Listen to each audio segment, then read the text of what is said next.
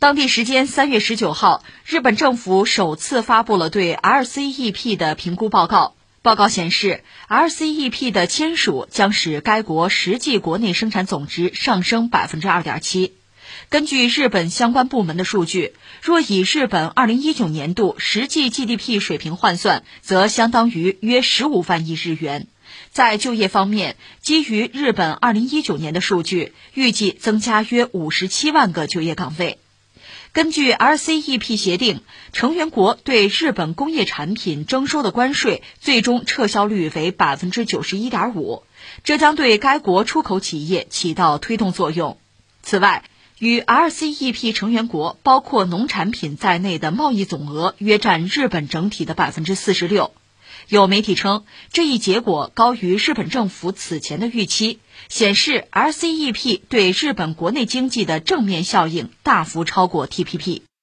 日本人其实冷暖自知吧？你看，说到日本，就说眼下现在我看到的几条新闻哈，一个是日本的那个东京奥运会不接待外国观众了，这是下决心了，这是最终的结果了。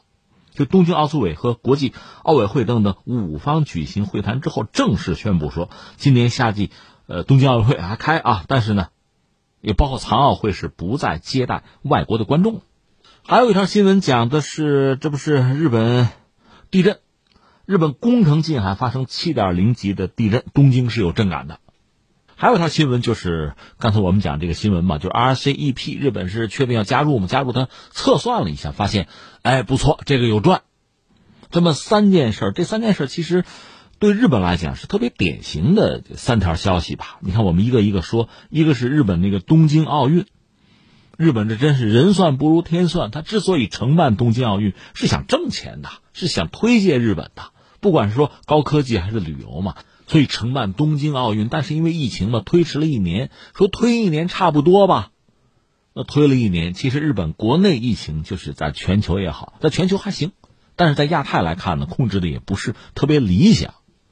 那现在是不想再推了，就不管怎么说，今年夏季我要办办这个东京的奥运和残奥，最后又下决心说算了，那我们就别再接待国外的观众了。那有多少损失？你看奥运会还没有开哈，大家已经在算它的经济损失的数据，说可能要超过一千五百亿日元。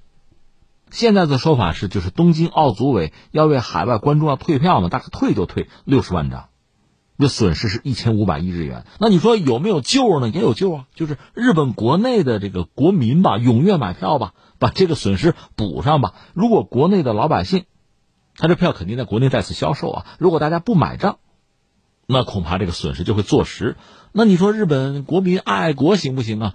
这个不太好说，因为之前不有民调吗？大量的大多数日本国民一开始根本反对搞这个东京奥运，那在疫情之后呢，就更不愿意承接这个东京奥运。所以在这个背景之下，你鼓励老百姓买票啊，就为国分忧吧。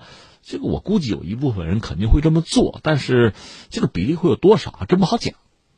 总之，现在奥运会还没有办，但是这个损失大概就门票的损失就可以算出来了，不小。另外，刚才我们讲到这个宫城外海的地震嘛，地震对日本来讲，实话实说，家常便饭，这是它这个地理位置所决定的。另外，就是它两头在外，它这个国家市场也比较小，人家确实经济比较发达，是发达国家，这不要否认啊。但另一方面呢，确实市场比较狭小，它能源资源也没有。两头在外嘛，这是日本的现状。所以对日本来讲呢，在全球经济之中，这个位置是至关重要的。日本应该说竭尽全力。在菅义伟上台之前，就是安倍的时代，确实前两年人家做的是不错。一个你看啊，跨太平洋那个伙伴关系协定那个 TPP，这本来是这个环太啊、跨太的几个小国提出来，后来美国加入嘛，一下子这个变得很大。因为奥巴马想用他呢，也是要排斥中国呀，要重返亚太嘛，重返亚洲啊。所以这个搞起来，日本是就加入。他在二零一七年，当时日本政府就有一个预估啊，就说二零一八年啊，这个 TPP 一生效，我加入，这个对于日本经济会有很好的拉动作用，估计到百分之一点五，这是当时的测算啊。另外呢，呃，日本人和欧洲和欧盟吧，搞这个经济伙伴关系，就是搞自贸吧，说这个对 GDP 的拉动也能到百分之一点零。但是没想到发生一系列的变数吧，特朗普上台之后撕毁那个 TPP，不玩了。当然，日本人是扛大旗，还要搞这个 CPTPP，但是因为美国不参与，最大的市场，呃，也是全球最大的经济体没有了，所以它坦率讲吸引力就降低。另外就是日本期望它对自己经济有所拉动，那难度一下子就变大了。相反，去年年底签的那个 RCEP，就是呃东盟十国，加上中日韩，再加上这个澳大利亚、新西兰，这个 RCEP 对日本的影响其实反而很大，超出了他以前的预计，能拉他百分之二点七，就 GDP 啊，因此能上升百分之二点七。当然，我们也很清楚，之所以能拉得动哈，这么大的幅度超过他们的预计，就是因为两个国家，一个叫中国，一个叫韩国，而中国是全球第二大经济体。韩国也算他第三大贸易伙伴吧，算这日本的啊，是这么个状况。这个怎么说呢？真可以叫雪中送炭。刚才我们讲了，呃，东京奥运还没有办，这个赔钱恐怕已经不可避免。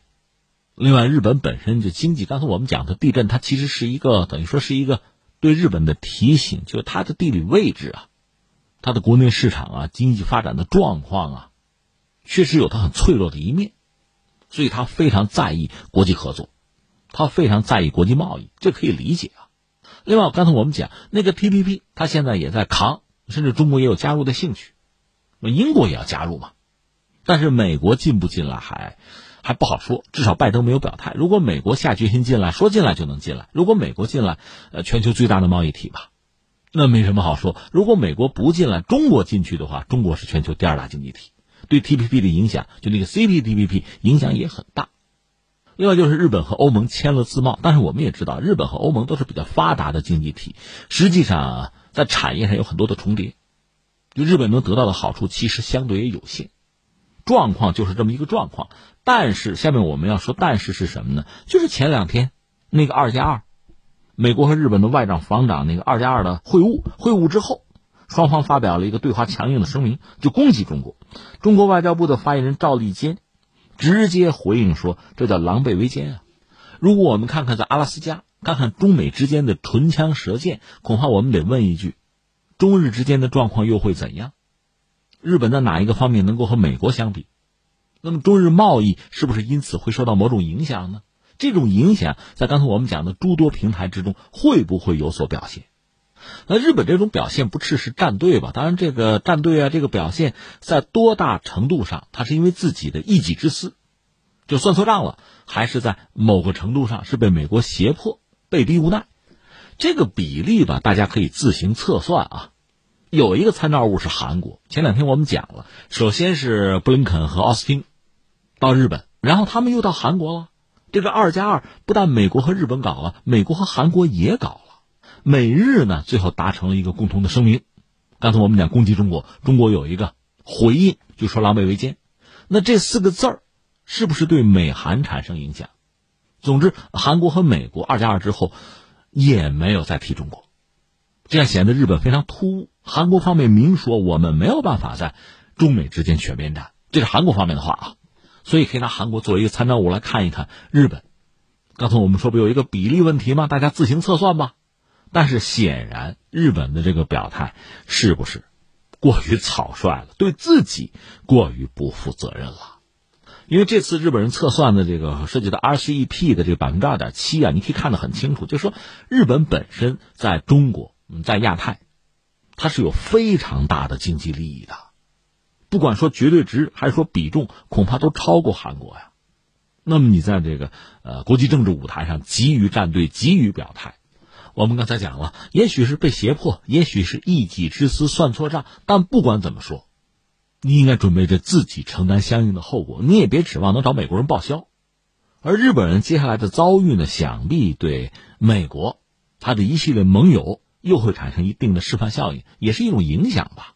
就我还用网络上那句词儿哈，就说我就静静的看你表演啊，咱们就看结果。